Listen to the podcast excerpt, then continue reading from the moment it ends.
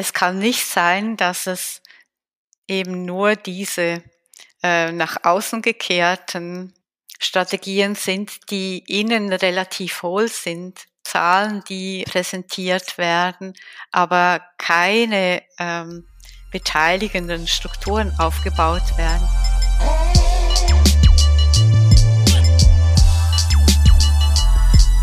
Hallo und ganz herzlich willkommen zu einer neuen Folge Feminismus und Arbeit. Es freut mich sehr, dass ihr wieder eingeschaltet habt.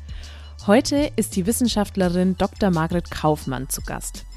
Frau Kaufmann ist wissenschaftliche Expertin für Diversity an der Universität Bremen und berät und begleitet Diversity-Prozesse an der Uni Bremen und außerhalb. Sie ist außerdem Senior Researcher und Lektorin für Kulturwissenschaft und Ethnologie.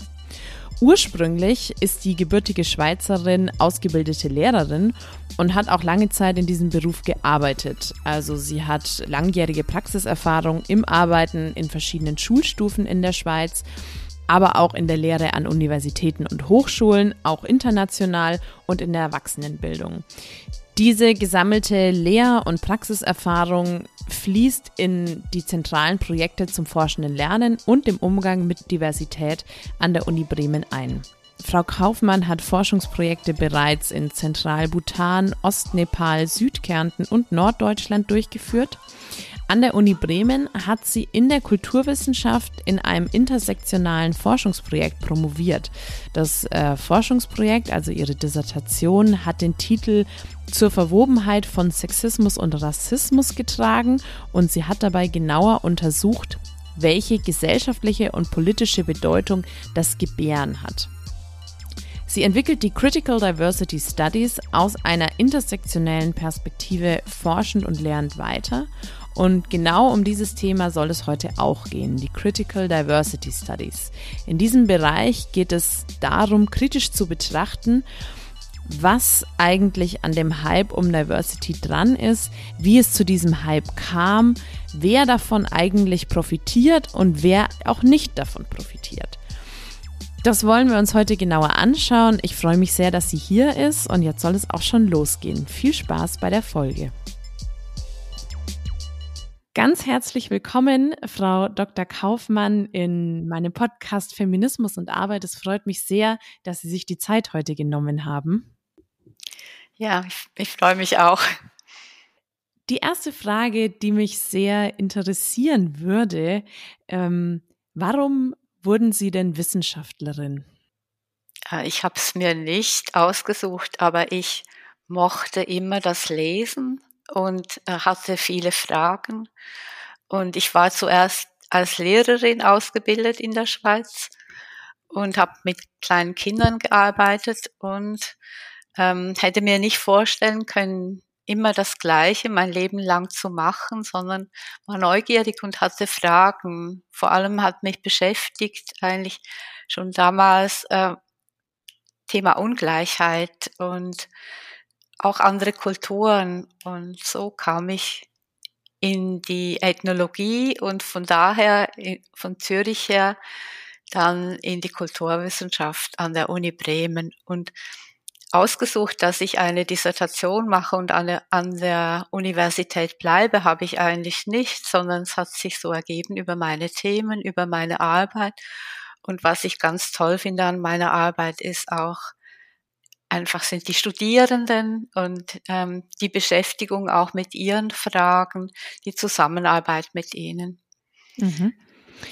Ähm, Sie haben vorhin schon erwähnt, dass Sie ein besonderes Interesse auch für Ungleichheiten schon relativ früh entwickelt haben. Können Sie sich dann noch ähm, daran erinnern, wodurch das kam oder gab es da einen besonderen Moment oder war das durch Ihre Arbeit als Lehrerin, dass Sie auf das Thema aufmerksam wurden? Ich glaube, alle Personen, die damit zu tun haben, äh, kommen durch ihre Biografie dazu. Und in meiner Familiengeschichte gibt es ganz viele Bezüge zum Thema. Also sei es die Migration meiner Mutter, also überhaupt ein verflochtenes äh, Migrationsgefüge, in das ich hineingeboren, hineingewachsen bin, seien es äh, andere äh, Benachteiligungen familiär wie die Behinderung meines Vaters. Also ich glaube, alle Menschen haben Bezüge zu, also familiär, biografisch zu den Themen, die sie später bearbeiten, behandeln, wo sie etwas erreichen möchten, Veränderungen bewirken möchten. Sie haben sich in Ihrer ähm, Forschung zu den Themen Diversität und Antidiskriminierung auch ähm, immer wieder stark auf die Hochschule selbst bezogen. Warum finden Sie die Hochschule auch als Forschungsgegenstand so interessant? Die Hochschule ist ein Feld, in dem sich Gesellschaft Gesellschaftsveränderungen abbilden. Und äh, ich denke, ähm, es ist ein Raum, um über Themen nachdenken zu können. Forschung heißt ja auch, äh, dass wir den Luxus haben, ähm, auch kritische Fragen stellen zu können, ihnen nachgehen zu können und doch auch, also mein Anspruch zumindest, ein Feld, in dem gesellschaftliche Veränderungen auch vorangetragen betrieben werden können. Also Hochschule nicht für sich, sondern immer im Kontakt mit Praxisfeldern, immer in Auseinandersetzung mit Gesellschaft. Das geht hin und her aus der Gesellschaft in die Hochschule hinein und von der Hochschule wieder in die Gesellschaft hinüber. Mhm. Also Sie haben jetzt gerade in Ihrer Antwort aufgezeigt, wie ähm, vielfältig wirkmächtig eben auch die Hochschulen dann sind und was für eine wichtige gesellschaftliche Rolle sie denn haben. Außerdem sind ja Hochschulen auch ähm, die Orte, wie beispielsweise durch ihre Forschung, an denen ja auch das Wissen produziert wird zu diesen entsprechenden Themen. Ähm, würden Sie denn sagen, Hochschulen sind da schon eine Vorbildfunktion in Bezug auf ähm, Inklusivität und Diversität? Ich würde sagen, wir hätten die Aufgabe, das zu tun und denke auch, in der Forschung sind wir viel weiter als in der Praxis in Bezug auf diese Themen. Mhm. Also wir können genau hinschauen, Verhältnisse beobachten, Menschen befragen und bekommen mit, wo auch äh, kritische Punkte wären im Sinn auch von Veränderungsprozessen. Wenn wir gehört werden, dann können wir uns einbringen und auch ähm, dieses Wissen für äh, gesellschaftliche Prozesse in Erfahrung bringen, umsetzen. Aber manchmal ist auch so, dass ähm, das gar nicht unbedingt erwünscht ist, dass wir gehört werden. Und innerhalb der Hochschule aber wiederum ist auch der Gap zwischen Forschung und Theorie und Praxisfeldern in diesen Bereichen. Also ich wünschte mir viel mehr Vermittlung auch zwischen Forschung, Theorie und der diversitätsorientierten Praxis. Mhm. Und ähm, Woran scheitert es, dass das Wissen ja an den Hochschulen an sich vorhanden ist, aber dann institutionell gar nicht angewendet wird? Also ich glaube, das scheitert daran auch, äh, dass die Begriffe von Diversität allgemein gesellschaftlich verwendet werden. Zum Beispiel, dass nicht ein komplexes ähm, differenziertes Verständnis von Diversität in den Mainstream-Diskurs hineinkommt, sondern eher, äh, dass zum Beispiel äh, die einzelnen Dimensionen von Diversität essentialisiert und auch getrennt kategorial gedacht werden. Und schade drum, dass es eben äh, nicht ein Stück ein komplexeres Verständnis davon gibt und eigentlich ein, ein Hinschauen, dass wenn wir von einzelnen Dimensionen von Diversität sprechen, dass sie eben historisch erzeugt sind, auch in bestimmten Machtgefügen ähm, entstanden sind und immer im Alltag ein Stück äh, reproduziert und produziert werden. Also dass Differenzen, Unterschiede und Gemeinsamkeiten nicht einfach feststehend sind, sondern dass die ständig reproduziert und produziert werden. Und alleine dieses Verständnis aus der Theorie ist so schwierig in den Umsetzungen, wo dann eben äh, eher Stereotypen reproduziert werden, Menschen kategorisiert werden und entsprechend adressiert und markiert werden. Also wo erst einmal eher Trennungen noch einmal betont werden, statt vielleicht auch zu gucken, wo es Gemeinsamkeiten gibt und zugleich, wo eben auch radikal Ungleichheit besteht und Diskriminierung. Mhm.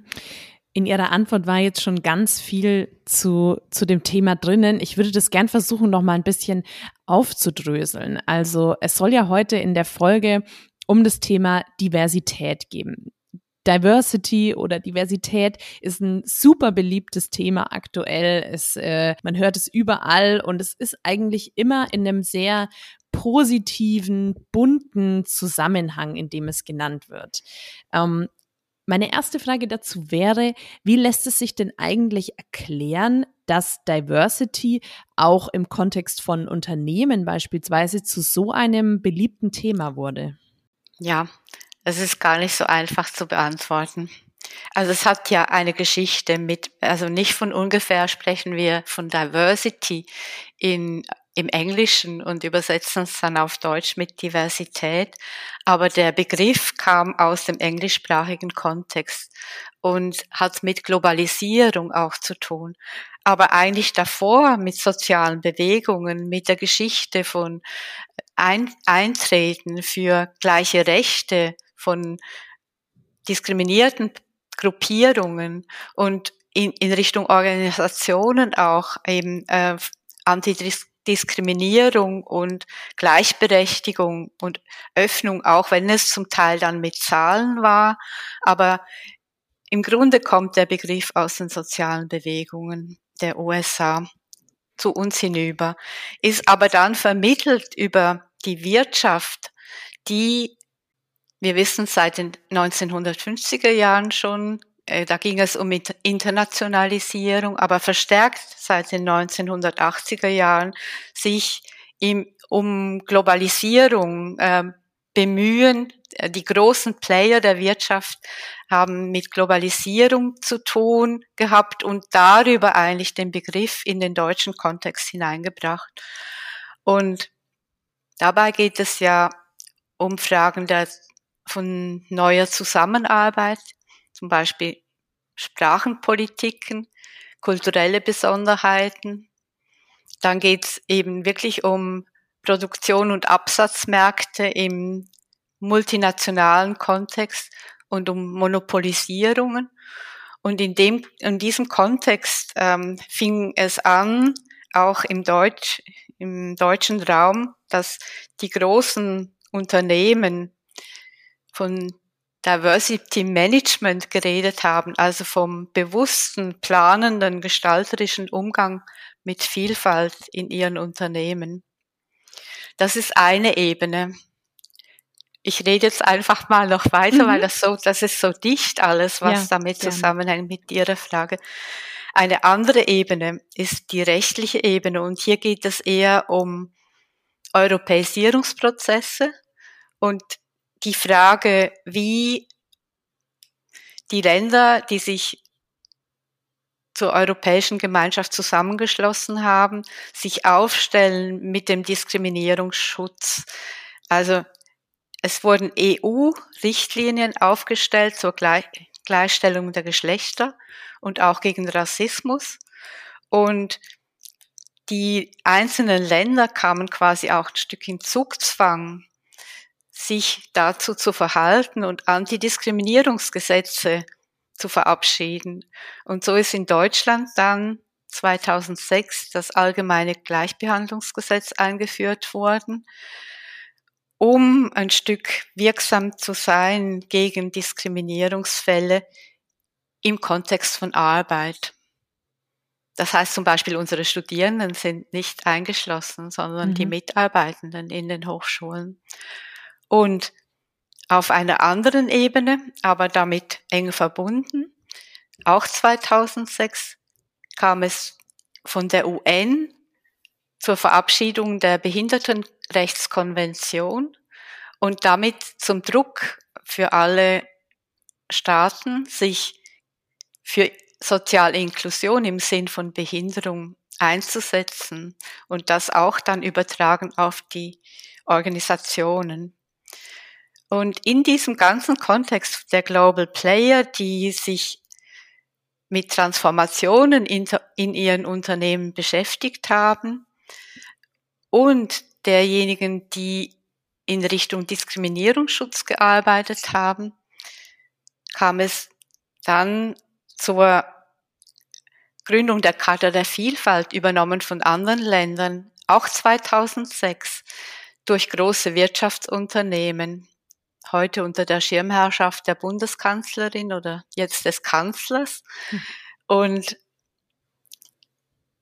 hier ähm, also die Charta der Vielfalt als eine Absichtserklärung bewusst ähm, mit Diversity umzugehen im Unternehmen, haben inzwischen ja sehr viele Organisationen, nicht nur Unternehmen, unterzeichnet. Und also, worum geht's? Also, es geht zentral darum, dass sich die Gesellschaft verändert, dass es ähm, neue Diversifizierungen gibt, Transformationen gibt. Und die Frage stellt sich, wie gehen wir damit um, sowohl eben in Gesellschaft, im Bildungswesen, aber eben auch in den Unternehmen.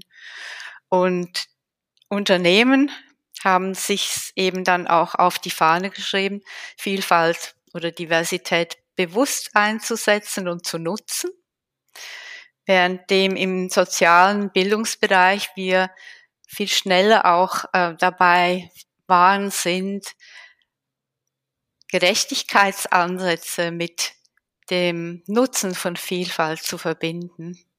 Mhm. Also auch Gerechtigkeitsansätze stark zu machen.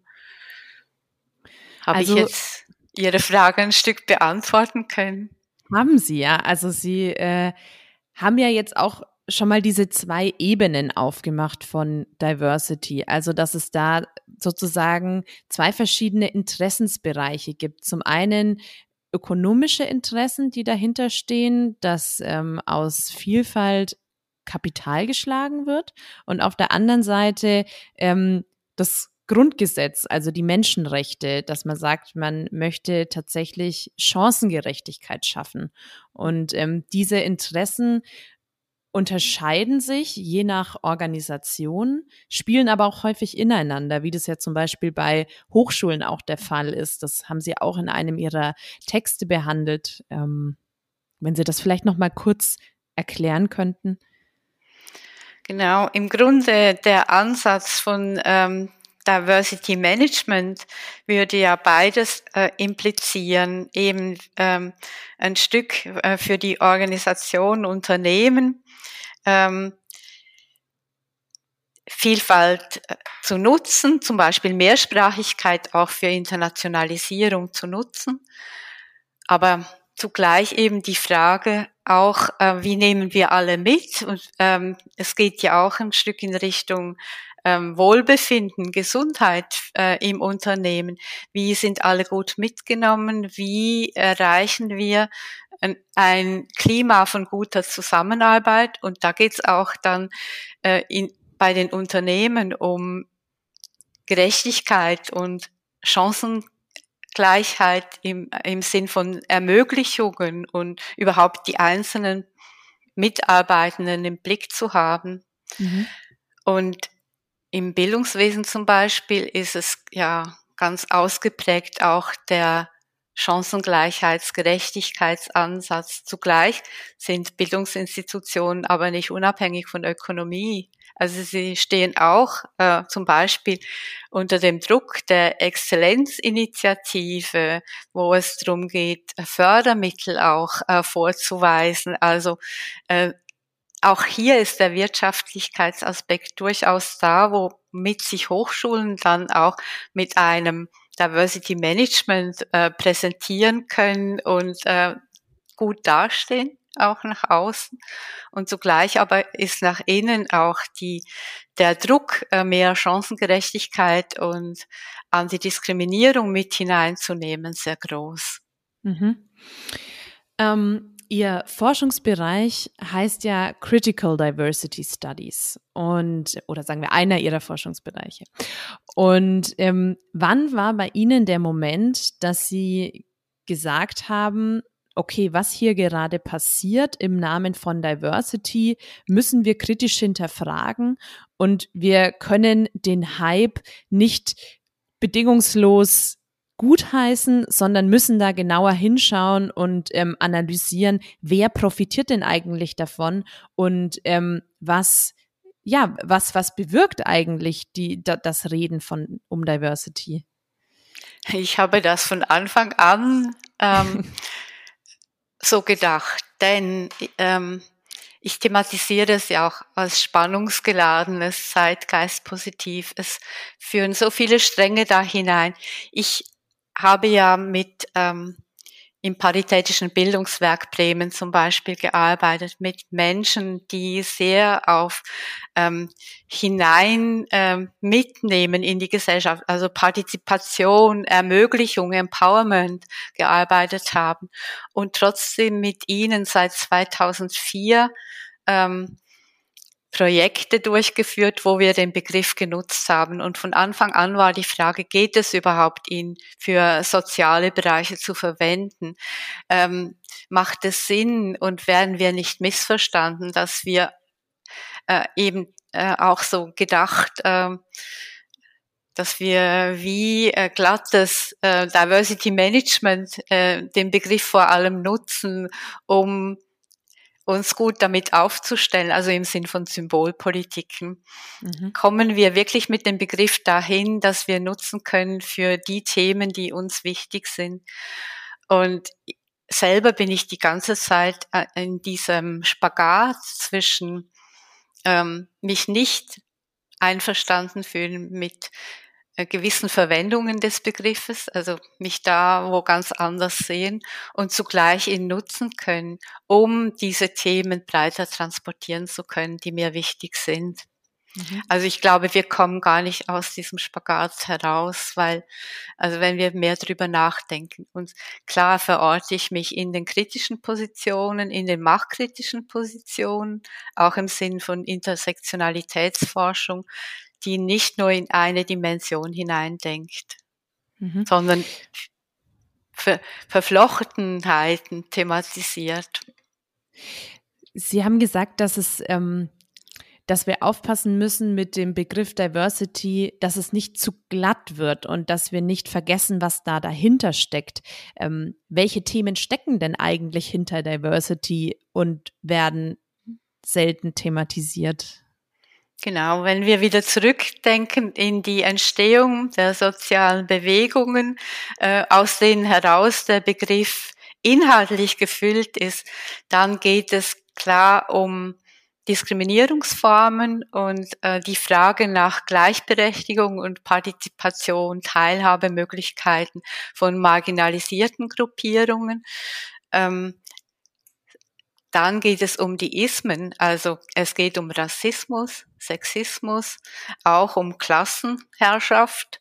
Es geht äh, ganz klar auch um Ageism, wenn wir äh, Alter denken, also Altersdiskriminierung. Es geht um Religi ähm, Diskriminierungen, äh, mit denen äh, Menschen fremd markiert werden, auch dann im religiösen Sinn, also wo religiöse Markierungen benutzt werden zum Othering, zum Fremdmachen und aber auch zum Ausgrenzen, Diskriminieren.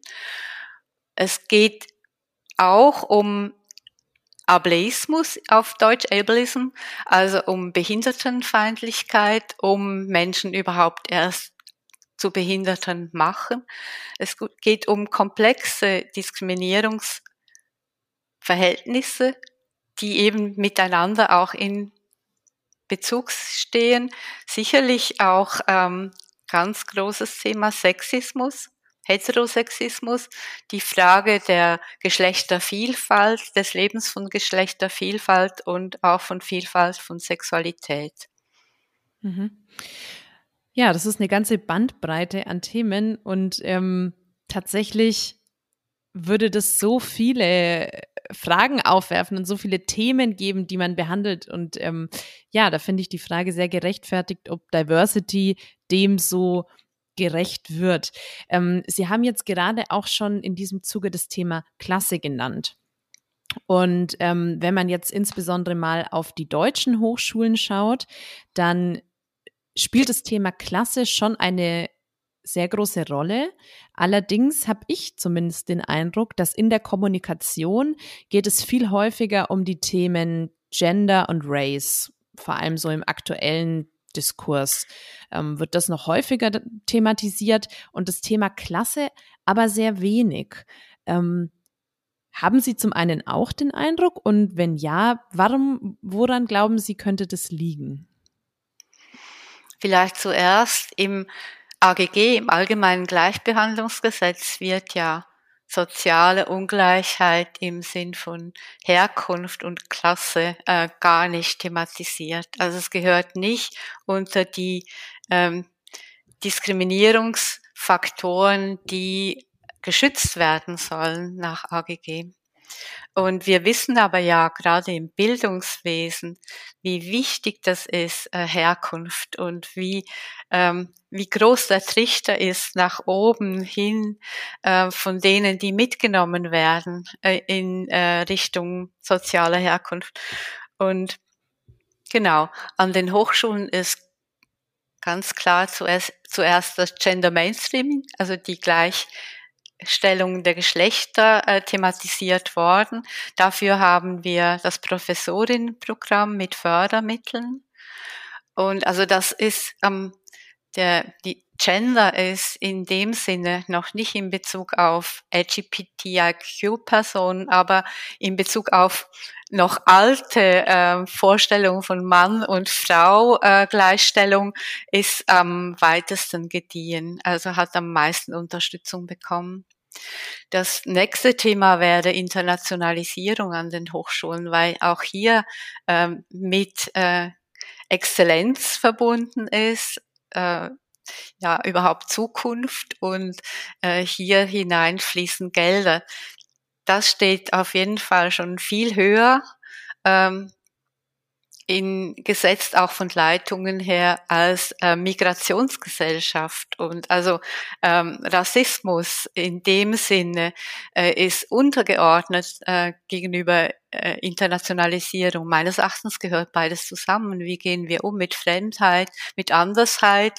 Ähm, wie können wir beteiligen? Wie können wir wenn äh, im Sinn auch vom Management auch ähm, Mehrsprachigkeit, Vielfalt im ähm, auch nutzbar machen. Also ähm, wie, wie können wir zeigen, dass es eben auch die, die Organisation bereichert und ähm, demgegenüber, also Disability, Behinderung ist auch an den Hochschulen ähm, ein Stück hineingekommen durch diese Forderungen der UN-Behindertenrechtskonvention, dass etwas dazu gemacht wird und dass wir das mitnehmen. Aber es ist auch, äh, also es gäbe auch in diese Richtung sehr viel noch zu tun und soziale Herkunft an den Hochschulen. Es ist eher in den Schulen bisher thematisiert. Es gibt auch noch viel zu wenig Forschung dazu, was es eigentlich beinhaltet für Studierende, ähm, erste Generation zu sein an den Hochschulen und mit diesen Problemen konfrontiert zu sein, da hineinzuwachsen, hineinzukommen mitgenommen zu werden und auch für die eigenen Rechte quasi zu kämpfen und nicht ein Gefühl zu haben, wenn es dir nicht gefällt, kannst du ja gehen. Mhm. Und ähm, das habe ich jetzt auch aus einer ganz eigenen Erfahrung feststellen müssen. Also ich bin selber auch Arbeiterkind und ähm, mache jetzt mit 31 erst meinen Master und ähm, musste erstmal war da auch ganz viel mit Scham verbunden und ich dachte, das ist ja auch viel zu spät und überhaupt jetzt durch aber auch mein Studium der Soziologie und so weiter beschäftige ich mich da immer mehr damit und ähm, merke eben, dass es auch zum Teil was Strukturelles eben einfach ist. Aber selber das überhaupt zu merken und ähm, auf diese Idee zu kommen, dass es einfach einen Unterschied macht, aus welchem Elternhaus man kommt und ähm, welche ähm, sozialen, welcher soziale Habitus einem mitgegeben wurde, welche Voraussetzungen man hatte, dass das ganz entscheidend einfach ist und damit ja auch wieder Ausschlüsse produziert werden an der Hochschule. Ja, ja, genau. Und und der Ansatz, äh, den ich vertrete, ist, dass wir es eben jetzt miteinander in Verbindung sehen. Also wir haben ein Projekt, ähm, das schon über zehn Jahre läuft. Das heißt Enter Science. Und am Anfang haben wir aus, äh, aus den Gender-Töpfen ein Stück in Richtung Studierende mit Migrationshintergrund adressiert, fühlten uns aber nicht glücklich damit und ähm, es kamen auch andere Studierende und es waren viele Studierende auch aus nicht akademischen Elternhäusern. Und inzwischen ist Enter Science einfach ein Projekt, das Studierende, die sich an der Uni nicht zu Hause fühlen, die mehr Unterstützung brauchen, mit hineinnimmt und fördert. Also, und also in dem Sinne, dass vielleicht auch Personen drin sind, die mit Vereinbarkeiten äh, es schwer haben. Nicht alleine mit Vereinbarkeit, äh, indem sie Kinder haben, sondern vielleicht auch pflegen, ähm, pflegen, also zu pflegende Angehörige haben. Einfach Personen, die mehr Schwierigkeiten haben, die nicht einfach flexibel sind für ein Studium im Sinn von äh, voll verfügbar und äh, nur das eine tun, sondern eben auch mehrfache Hürden haben. Und ich finde den Ansatz so wichtig, dass wir eben eher öffnen und adressieren für diejenigen, die es, die Angebote brauchen, als dass wir so sehr kategorial denken. Das wäre jetzt eine Umsetzung.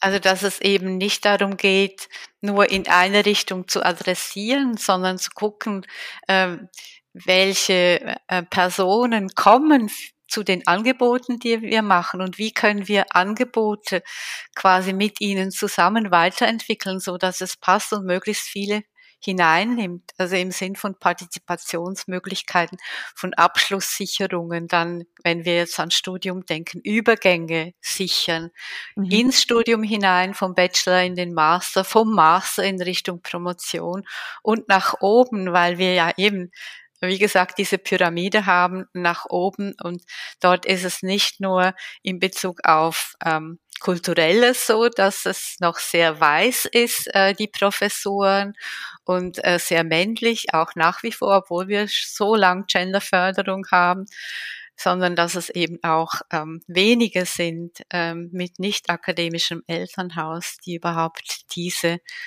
ähm, Möglichkeit haben, es mhm. zu schaffen.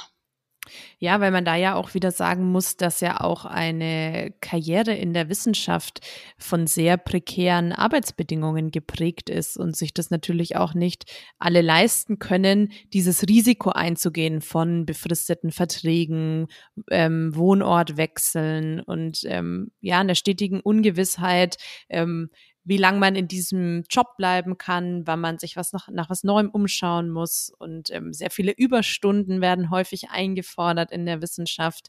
Das sind ja alles äh, Faktoren, die man sich leisten können muss und damit umgehen können muss. Genau.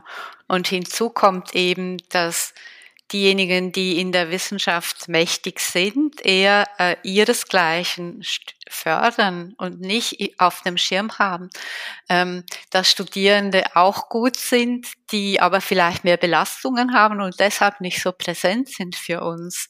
Also überhaupt auch Studierende in vielfältiger Hinsicht entdecken und mitnehmen, das ist ja dann auch gefordert von denen, die die Möglichkeit haben, also Personen wie mir. Mhm, ja, also vor allem Personen wie Sie sind unglaublich wichtig, auch in solchen Positionen an der Hochschule. Ich glaube, wir haben jetzt an den Beispielen vielleicht auch schon plastisch deutlich machen können, welche Rolle Intersektionalität in der Forschung spielt, also vor allem in der Diversitätsforschung, dass es ähm, beispielsweise eben als Frau aus einer nicht akademischen Familie zum Beispiel noch mal viel schwieriger ist, ähm, eine Hochschulkarriere zu machen. Wenn da noch ein Migrationshintergrund dazukommt, ist es ein weiterer Faktor, der damit eine Rolle spielt.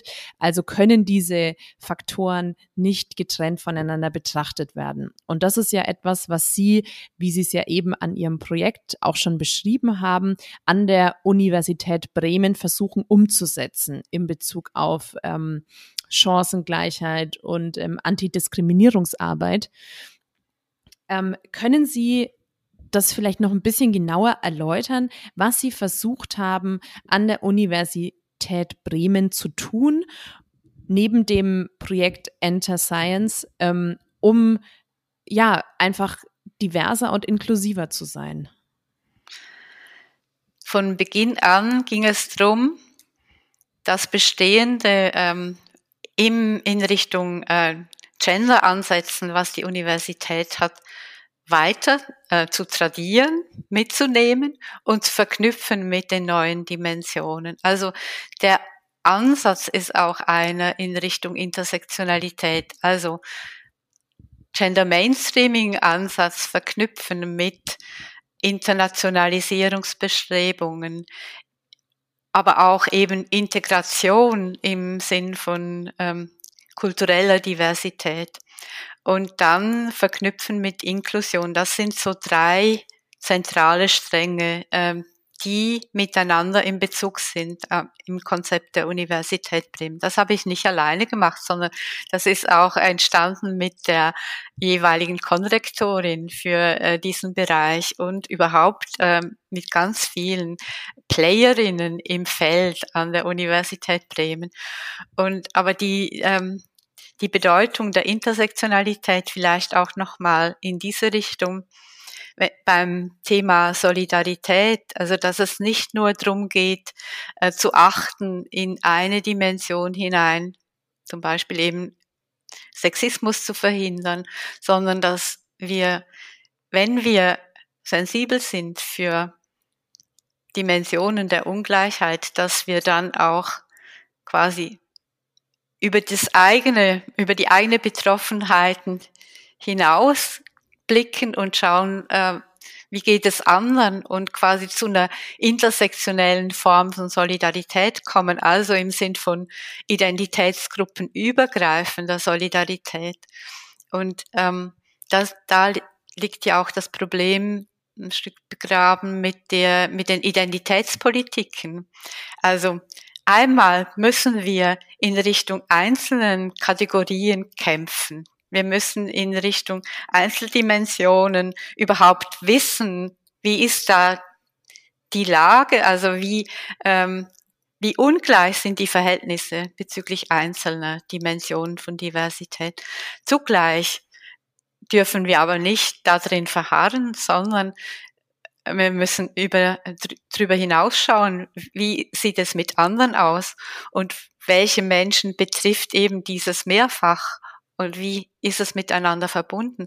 Also es braucht meines Erachtens Identitätspolitiken, um überhaupt die einzelnen Dimensionen wahrzunehmen und zugleich, um solidarisch zu sein, miteinander, schauen aufeinander, braucht es dieses drüber hinausblicken mhm. und miteinander sich vernetzen. Also so in dem Sinne Unterschiede feiern und Gemeinsamkeiten suchen. Also dass beides notwendig ist aber die Unterschiede doch vor allem erst einmal wahrnehmen, wahrnehmen, zulassen und schauen, wie wir dagegen angehen können. Also im Sinn von Unterschieden, äh, die eben Ungleichheit bedeuten. Also ich differenziere zwischen ähm, eben Differenz und äh, Diversität, aber Unterschiede hat ja immer schon die Hierarchie mit drinne und äh, dort geht es ja darum zu schauen, wie kommen wir darüber hinweg. Wie mhm. nehmen wir mit? Wie ähm, kommen, kommen wir in mehr Gleichberechtigung hinein? Mhm.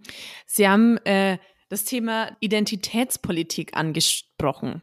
Ein sehr heiß diskutiertes Thema und es gibt da zum Teil ganz große Abneigungen oder wenn nicht sogar stärkere negative Gefühle gegen dieses Thema. Also wird ja auch breit in den Talkshows und in den Feuilletons diskutiert.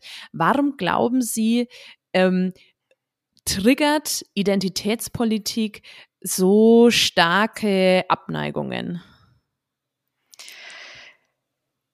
Also, bei der Frauenbewegung haben wir gesehen, wenn wir an die zweite Welle denken, neue Frauenbewegung, äh, diese Räume für sich selber schaffen, wie sehr alleine schon dieses, wir wollen unter Frauen etwas auch machen, wie sehr das auf Ablehnung gestoßen ist am Anfang, wie ähm, wenig Verständnis dafür da war. Und es braucht doch dieses erst einmal auch zu gucken, was haben wir gemeinsam, wo sind dann die Unterschiede auch wieder innerhalb von äh, Frauengruppierungen, aber erstmal auch gegenüber dem Gefühl von vorherrschender Männlichkeit, wie kommen wir zu Räumen? Wie kommen wir dazu, überhaupt zu artikulieren, was das andere sein könnte?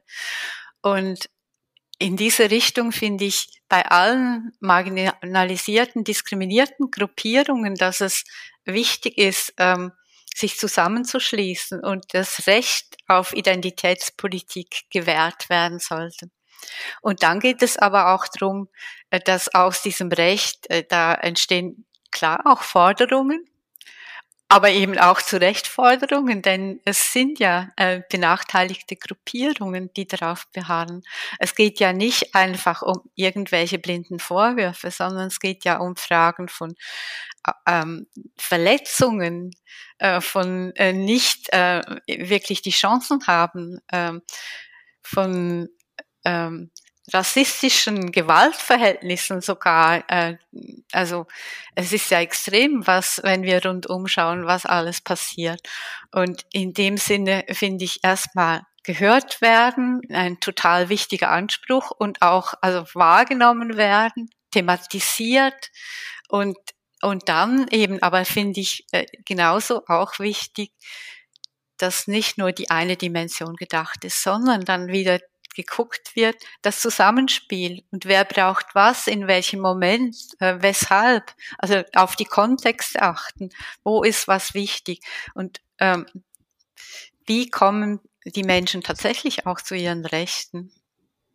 Und die Angst davor, dass sich Menschen, die unterdrückt sind, ähm, wehren, äh, die kommt klar seitens der Herrschenden. Mhm. Aber es ist doch auch an der Zeit, ähm, Privilegien zu teilen, abzugeben und äh, zu einer Gesellschaft, äh, zu einem Zusammenleben beizusteuern, äh, das äh, ein Stück ähm, wirklich auch äh, mehr auf Gerechtigkeit basiert. Mhm. In dem Zusammenhang fand ich auch sehr spannend. Ähm, Sie sagen es ja schon, es kommt natürlich von der herrschenden Klasse die Kritik, also die, die dann gefragt sind, Privilegien abzugeben und Macht und Ressourcen zu teilen. Und ähm, zum Beispiel, als jetzt die neuen MinisterInnen ernannt wurden, kam zum Beispiel von Markus Söder die Aussage, ähm, er hat getwittert, dass er es sehr schade und sehr bedauerlich findet, dass bei den neuen MinisterInnen niemand aus Bayern dabei ist. Und ähm, das ist ja eigentlich Identitätspolitik at its best. Also nichts anderes ist es ja, wenn ein Minister oder eine Ministerin aus Bayern im Bundestag sitzt, aber da würde das nie so benannt werden. Ja, genau. Und das fand ich sehr lustig. Genau, also auch überhaupt Nationalismen, Regionalismen, alle diese Politiken, die werden nicht mit dem gleichen Maß gemessen, wie wenn es eben um Identitätskategorien im Sinn von Gender, Race und ähm, zum Beispiel Disability geht. Mhm. Mhm, genau. Jetzt ist ja das alles, was Sie gesagt haben, absolut richtig und ähm, wir brauchen mehr Sensibilität, die auf verschiedene Diskriminierungsmechanismen und Me Diskriminierungsformen schaut. Ähm, wenn wir jetzt aber mal wieder über Unternehmen nachdenken, die sich zum Beispiel für Diversity stark machen, die sagen, sie wollen mehr darauf achten, ähm, ein, also diversere Personen einzustellen und ähm, sichere Räume zu schaffen. Was würden Sie Unternehmen sagen, worauf müssen sie achten, um ähm, dem Wort, dem, dem Thema Diversität wirklich gerecht zu werden? Weil es wird sicher die Antwort auch erstmal kommen, ja, es gibt ja jetzt auch nicht unendlich Zeit dafür und ähm, es ist ja auch immer noch ein Unternehmen, das hat ja auch irgendwie noch eine Hauptaufgabe. Ähm, was sollen wir denn jetzt noch alles tun, so in die Richtung? Ähm, wo sagen Sie, wären so Ansatzpunkte? Also es braucht schon auch Ressourcen und Expertise. Es kann nicht sein, dass Personen abgestellt sind für Diversity im Unternehmen, die das quasi als Hobby machen oder eben so mit einem Minimalsatz ihrer Stelle und auch nicht, dass einfach die Verantwortlichkeit an einzelne Personen abgegeben wird. Das ist ja vielfach, was ich beobachte der Fall. Und das finde ich eigentlich äh, eine Katastrophe, weil meines Erachtens ähm, beinhaltet ein Diversity-Prozess, wenn sich ein Unternehmen dazu entscheidet, dass alle Ebenen mit einbezogen werden sollten, dass es auch nicht nur sein kann, dass dann im Management überhaupt ein Bewusstsein dafür da ist. Ähm, es ähm, gibt ähm, ein Diversity Management und quasi zum Beispiel es adressiert Frauen in Führungspositionen. Diese bekommen die Möglichkeit für, für Kinderkrippen. Frauen in der Produktion haben keine Möglichkeiten.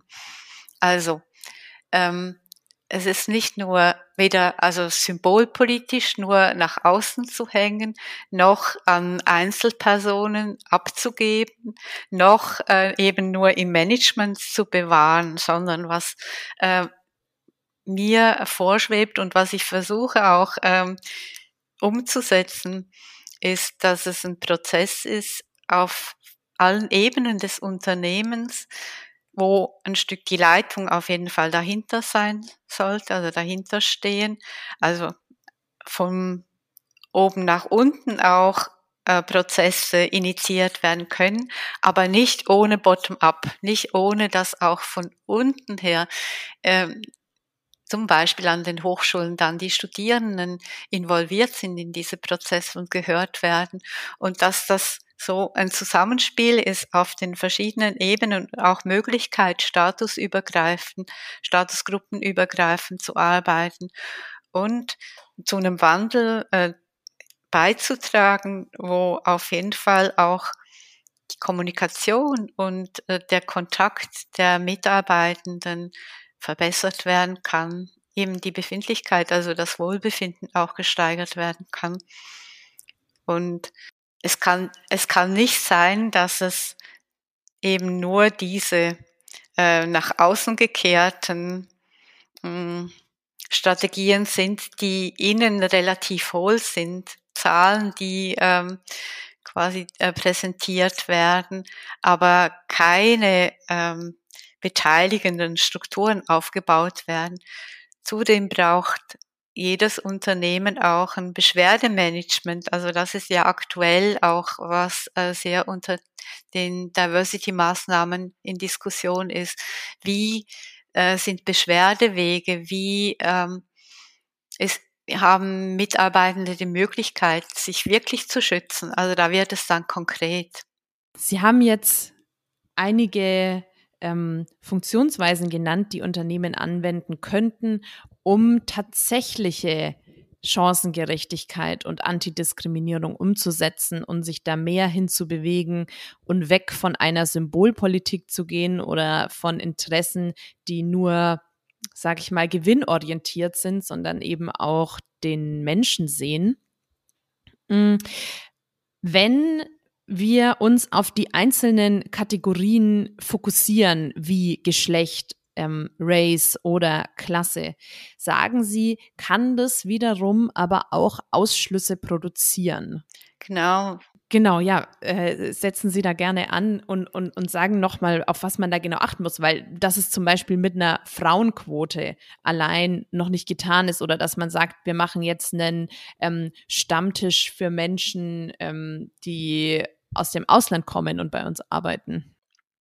Ja, genau. Also wenn wir Diversity Politik oder Diversity Management beabsichtigen, den bewussten Umgang mit in Unternehmen, Organisationen, dann äh, glaube ich, ist ganz wichtig, uns bewusst zu machen, dass uns immer etwas entgeht und dass ja die Frage ist, wo setzen wir an?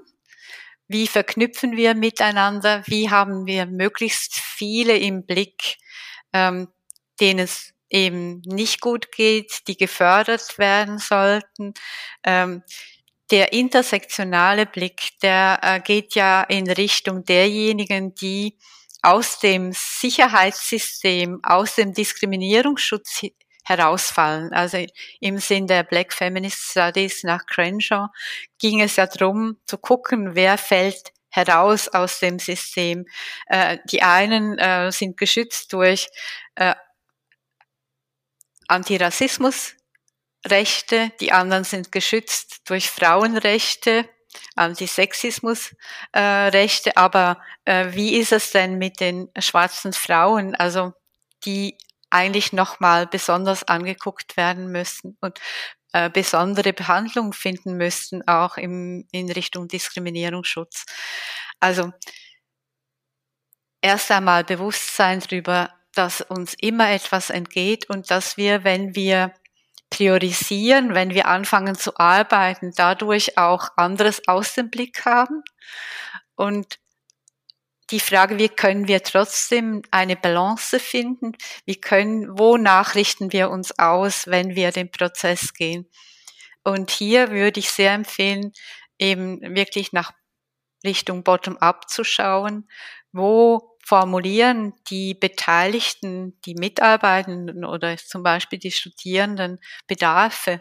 Was sind ähm, was nennen Sie als äh, prioritär und weshalb und würde empfehlen, mitzugehen, auch in diesen Orientierungen, im Bewusstsein, dass wenn wir dann Maßnahmen ergreifen für die einen, wir andere ein Stück nicht mit auf dem Schirm haben und dann die Frage, wie kommen Sie zu Ihren Rechten? Und also die, die Breite äh, der ähm,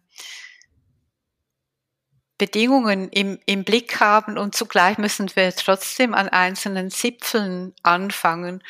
Und auch die Empfehlung nochmal zu gucken, ist nicht eine Fördermaßnahme oder eine Umsetzungsmaßnahme anderer Art, ist die nicht, wenn sie für die eine Gruppe gut ist, auch gut für andere. Zum Beispiel haben wir ein schönes Projekt an der Uni Bremen gehabt. Da ging es drum um Inklusion im Sinn von Lehr-Lernräumen. Wie, was brauchen eigentlich ähm, Studierende, die ähm, auch hier vielfache Arten von Behinderungen äh, mitbringen, um äh, überhaupt ein Klima zu haben zum Lernen. Und da ging es darum, zum Beispiel ähm, auch einfach, dass Ruhe ist im Raum und dass äh, also eine Offenheit und also nicht nur um große Schriften, die vielleicht dann äh, bei einem PowerPoint, die auch anderen zugutekommen, die äh, das weniger drauf ist, damit ich zum Beispiel, wenn Deutsch nicht meine Muttersprache ist, auch äh, schneller begreifen kann und besser erfassen kann und aber eben auch einfach, dass ein Klima ist untereinander, wo überhaupt miteinander gearbeitet und gelernt werden kann und dass das eigentlich der ganzen Gruppe zugute kommt. Also wenn wir eben äh, Maßnahmen ergreifen, dass wir auch schauen können, was hat das dann äh, eben auch zur Konsequenz für die anderen oder äh, wen habe ich jetzt eben nicht auf dem Schirm und was könnte ich dann wieder für diejenigen tun? Mhm.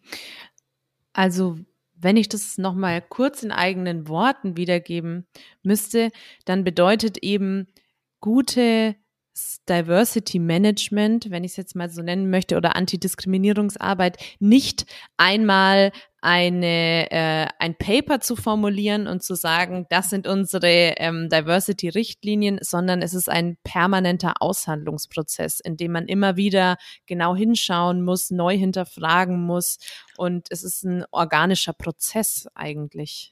Ja, und er ist sehr zäh, denn nicht einmal Papiere verfassen ist einfach. Es gibt ein Ringen um Papiere und also und dann ist ja noch nichts getan, außer ein Stück einen Konsensversuch zu bilden äh, zu, zu diesen Themen. Mhm. Und also ähm, äh, es braucht sehr viel Geduld und Zähigkeit, äh, um Dinge hier äh, weiterzutreiben, etwas zu erreichen. Das möchte ich allen, die in diesen Prozessen drinnen sind, auch mitgeben. Es geht darum, durchzuhalten, nicht aufzugeben und auch für sich selber klar zu haben, was sind meine zentralen Ziele, wohin will ich. Und ähm, Im Moment sind wir noch sehr verharrt in diesen symbolpolitischen Ebenen, in dem Schreiben von Papieren und ähm, demgegenüber finde ich die Umsetzungen äh, noch viel zu wenig, viel, viel zu wenig. Sie haben 2016 in Ihrem Text Diversity Cui Bono geschrieben, wie verbindlich und wirksam die Maßnahmen sind und wem sie zugutekommen, wird sich erst im Verlauf der nächsten Jahre zeigen. Was würden Sie heute sagen? Wie erfolgreich waren die Maßnahmen und wem kamen sie denn letztendlich zugute? Also, ich habe immer noch ein Gefühl, dass vor allem ein Management und Leitungen davon profitieren, sich zu Diversity aufgestellt zu haben, im Sinn von schönen Homepages und äh, Absichtserklärungen auch bei der Karte der Vielfalt.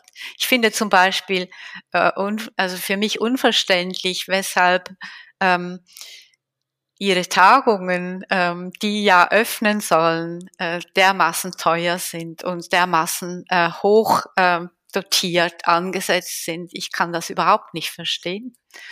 Und ähm, also profitieren bestimmte Institutionen auch davon, die sich quasi damit aufgestellt haben, uns da in diesen Prozessen zu begleiten.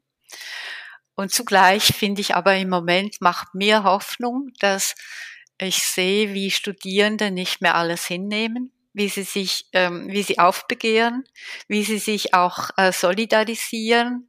Und ich glaube, es passiert einiges im Wandel, wo eben nicht einfach übergangen werden kann. Also äh, es muss auch darauf reagiert werden.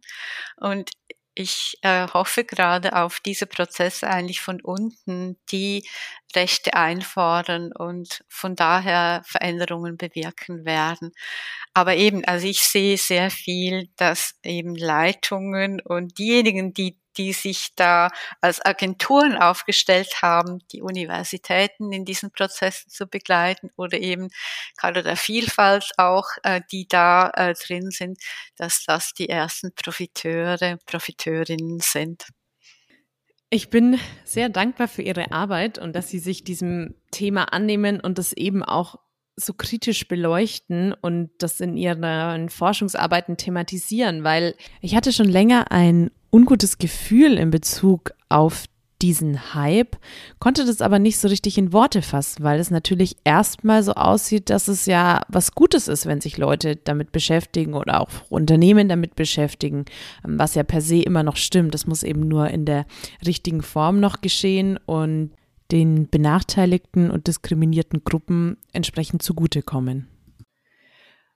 So, und dann kommen wir auch schon zum Abschluss von unserem Gespräch. Ich habe ähm, für das Ende drei schnelle Fragen vorbereitet, ähm, wo ich Sie bitten würde, möglichst kurz zu antworten.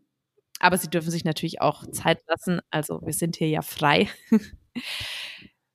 Die eine Frage haben Sie schon so ein bisschen beantwortet in Ihrer letzten Antwort. Ich stelle sie trotzdem nochmal. Es sind im Moment bewegte Zeiten, es ist dunkel, es geht vielen Leuten vielleicht auch nicht so gut. Was gibt Ihnen denn im Moment Hoffnung?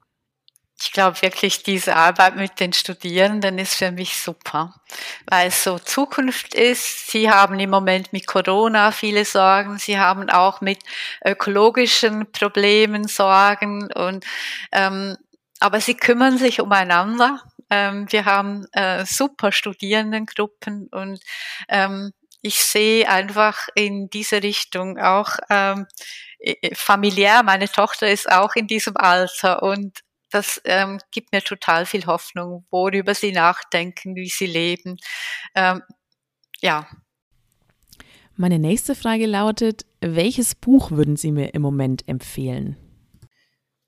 Vielleicht für diejenigen, die im Rassismus ähm, Thema sich ein Stück einlesen möchten und das ganz zugänglich äh, gemacht äh, bekommen.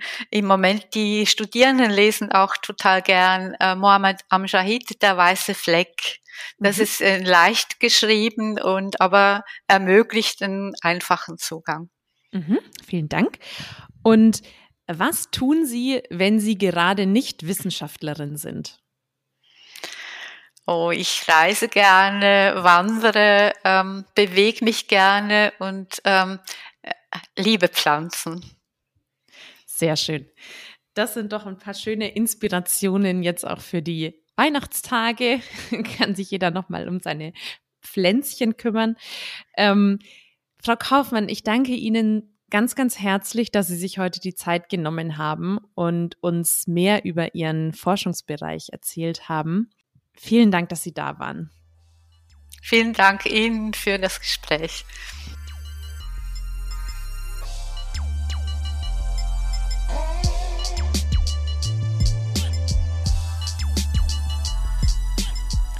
Vielen lieben Dank an euch alle fürs Zuhören und für euer Interesse.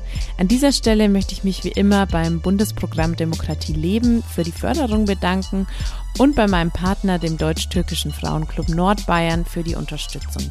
Bis zur nächsten Folge, macht's gut und alles Liebe.